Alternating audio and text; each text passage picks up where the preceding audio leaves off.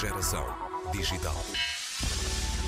A tecnologia ao serviço da saúde está na base do surgimento de muitas startups. Hoje estamos em Angola para conhecer a Osapicare, que desenvolveu já um produto premiado, o Akin, um software que põe inteligência artificial ao serviço do processamento de imagem para analisar amostras de sangue e determinar a concentração de parasitas nos hematócitos da amostra. Vamos conversar com Denilson Padre, um dos fundadores desta startup criada no ano passado em Luanda. Tudo começou numa conversa com um analista clínico onde na mesma conversa o analista revelou que uma das causas para haver enchentes em hospitais públicos cá em Angola é a carência de profissionais desta área, no caso, analistas clínicos.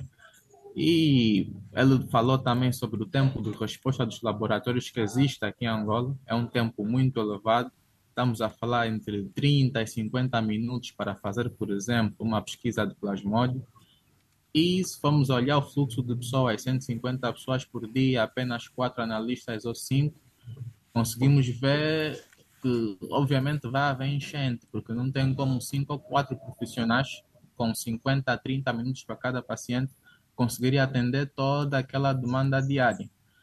Foi aí que a gente começou a pensar numa solução que pudesse compensar essa falta de profissionais. Então decidimos começar a desenvolver o Aquino, que é um software capaz de fazer a interpretação de imagens microscópicas. Vamos ver um exemplo prático do seu uso. O normal para um analista clínico é fazer. Vamos, ele quer saber se um paciente tem paludismo ou não. Ele faz a colheita de sangue, uh, leva a nossa amostra de sangue para o microscópio, mas antes faz a coloração, essa coisa toda. Lá no microscópio ele faz a observação visual e tem que fazer a localização manual dos parasitas, fazer a contagem e depois dizer a concentração. Olha, tens dois por campo de paludismo, três, quatro, cinco, dez, enfim. Uh, só que esse processo leva muito tempo, 30 a 50 minutos. Então, como não, nós não conseguíamos criar uma solução que aumentasse o número de médicos, criamos uma que reduzisse o tempo de atendimento. Dessa forma, eles podiam continuar no número em questão, mas iam conseguir atender pessoas em menos tempo. Então, aqui entra na parte da interpretação microscópica. O analista continua a colher a amostra de sangue, levar a amostra ao microscópio mas ao invés de ele ter que fazer a contagem e localização manual dos parasitas, ele tem que usar apenas a câmera do telemóvel, colocar no ocular do microscópio, fazer uma foto e em seguida o nosso aplicativo no seu telemóvel faz o scanner daquela mesma imagem e localiza automaticamente todos os parasitas naquela mesma imagem e consegue dar um diagnóstico. A ideia é expandir a capacidade do software para outros tipos de doenças, mas agora o nosso protótipo que está a caminhar para o MVP, ele consegue apenas trabalhar com amostras de paludismo. Isso se deve muito também à carência de dados que existe cá em África, concretamente em Angola. Porque estamos a falar de inteligência artificial e, no caso, é um software que depende de dados. Ela aprende por meio de informações que ele recebe. E como nós não tivemos acesso a amostras microscópicas de pessoas angolanas, tivemos que usar um banco de dados de amostras de pessoas da Ásia. Né? O grande problema é que quando fazemos o teste de um software treinado com amostras da Ásia apenas, fazemos o teste com pessoas africanas ou angolanas ou pessoas dessa região, a eficácia do software acaba por baixar um pouco. Então, no caso, o software ainda não está disponibilizado a 100% no mercado, ainda está em fase de testes por essa razão. A eficiência baixou devido à fase de treinamento. Então, nós temos o desafio de agora conseguir criar um dataset, um conjunto de dados e imagens microscópicas, mas desta vez com amostras de pessoas angolanas.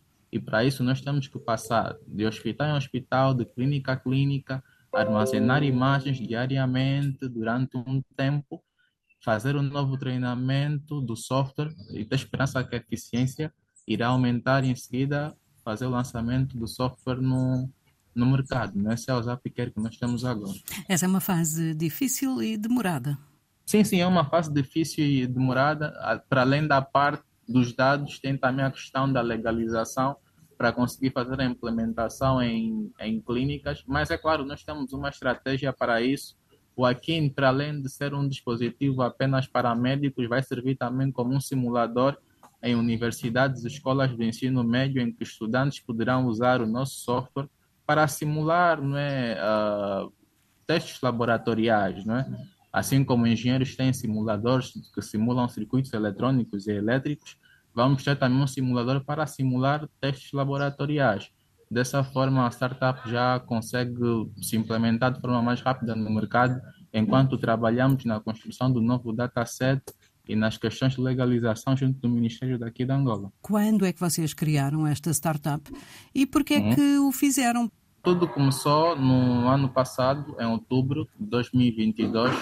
Nós somos estudantes universitários do ISPTEC, terceiro ano de Engenharia Eletrotecnia, e todos os estudantes do ISPTEC no terceiro ano são desafiados a desenvolver um projeto para a disciplina de empreendedorismo e inovação e nós passamos pelo mesmo, como todos os estudantes no ISPTEC no terceiro ano, fomos desafiados e a ideia é identificar um problema para resolver. Nós procuramos um problema que podíamos dar solução e no caso foi exatamente esse problema das enchentes nos hospitais.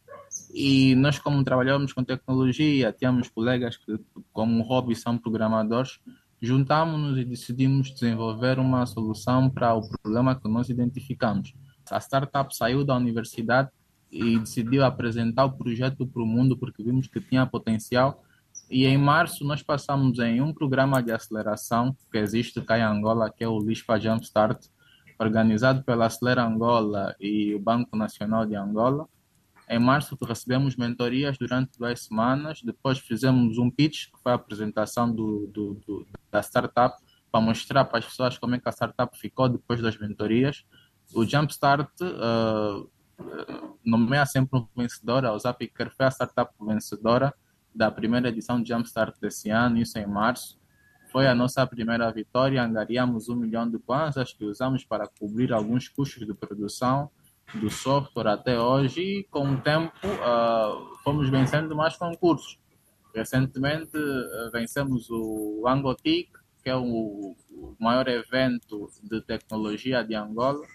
Nós, no, Angotic nós levamos dois prêmios uh, e fomos, fomos taxados como a melhor startup do evento deste ano. Nós vencemos um concurso por parte da Angola Cables, que organizou o concurso dentro do evento do, Angola, do Angotic. Vencemos o Acelera Pitch em primeiro lugar. Depois vencemos também o Hackathon, que foi um desafio dado pelo Ministério das Telecomunicações. Também no Angotic também vencemos. No total, angariamos no Angotic mais 3 milhões de kwanzas e um troféu e outros serviços de cloud e, e host né, na internet. E há dias vencemos também o Palop Innovations Award, na categoria Startup do Ano.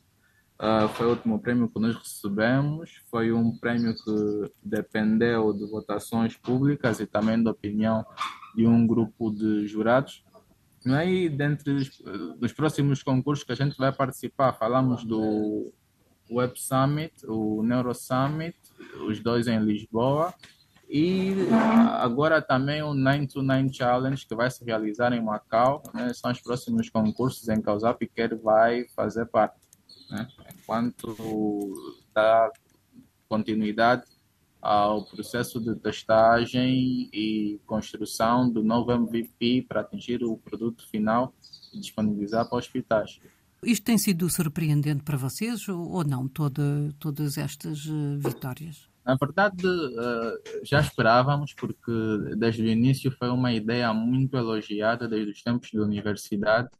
Então, sempre fomos confiantes, nunca tivemos dúvidas de que pudéssemos ter êxito, mas é claro, ainda não temos o sucesso que a gente quer, porque os concursos não são a meta da startup, a meta da startup é ter produto no mercado, é, é ter faturamento próprio, não é estar por aí a vencer concursos, mas os concursos nos mostram que nós temos uma boa ideia de negócio e as pessoas que avaliam os nossos modelos de negócio em concursos sempre validam a maneira como nós pensamos em fazer as coisas. Isso motiva muito a equipa, sem falar que os financiamentos e os prêmios também facilitam muito com os custos de produção, de operação que nós temos tido ao longo destes tempos todos. Danilson Padre, um dos estudantes do ISPTEC que fundaram a Osapicare, startup multipremiada, empenhada em facilitar e acelerar o diagnóstico de paludismo. Continuar a treinar o protótipo, mas agora com amostras de pacientes de Angola e mais tarde criar outros produtos também vocacionados para análise automática de imagens de microscopia são os planos dos empreendedores. Geração Digital. Um dos prémios que a Zapicare conquistou recentemente foi o de Startup do Ano nos Innovation Awards, o que lhe dá acesso direto à competição internacional 929 Challenge, que reúne e liga startups da CPLP e da China numa competição marcada para outubro em Macau. Os Innovation Awards, entregues dia 22 de junho, distinguiram ainda, entre outros, a Enapor, Portos de Cabo Verde, na categoria de Corporate Innovation, a Unitel Money, com o prémio Soluções de Pagamentos Móveis, a Multicaixa Express como o melhor app do setor financeiro e o Biomec de Moçambique como melhor ideia disruptiva.